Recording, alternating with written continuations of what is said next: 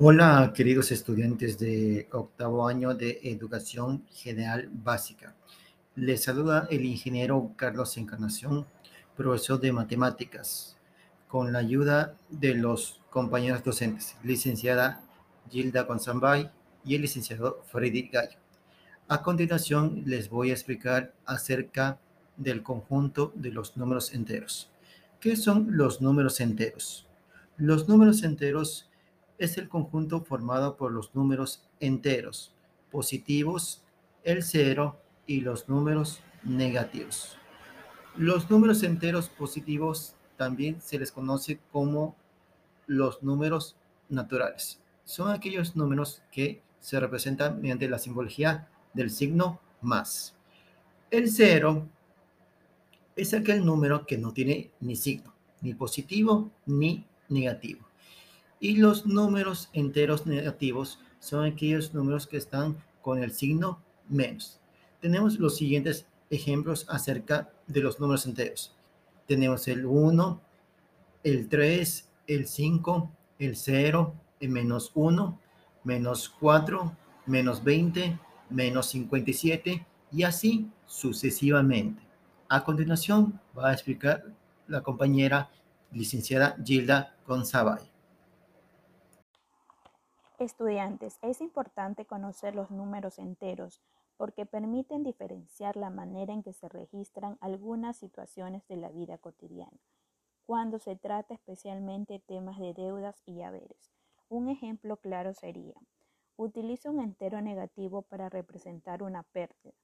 El señor Juan perdió 45 dólares en su inversión, por lo que puede ser representado como menos 45 dólares. Utiliza un entero positivo para representar una ganancia. La inversión de la señora María tuvo una ganancia de 20 dólares. Esta puede ser representada como más 20 o 20 dólares, ya que los enteros positivos se pueden escribir con el signo positivo más o sin este. Otro ejemplo sería, los movimientos bancarios se representan con el signo más en el caso de depósitos y los retiros con el signo menos. Tenemos otro ejemplo. Las fechas anteriores al nacimiento de Cristo se escriben con el signo menos y las fechas posteriores al nacimiento de Cristo se escriben con el signo más. De esta manera, estudiantes, ustedes pueden colocar otros ejemplos con los números enteros en la vida cotidiana. Hola, vamos a hablar sobre los números enteros y su representación numérica. Para representar los números enteros se utiliza una recta numérica. Son mayores si están más cerca del cero, en caso de los números negativos. Son mayores si están más cerca del infinito positivo. Para representar los números enteros nos fijamos. Si son positivos se sitúan al lado derecho y si son negativos se sitúan al lado izquierdo. Los números enteros son cualquier número natural.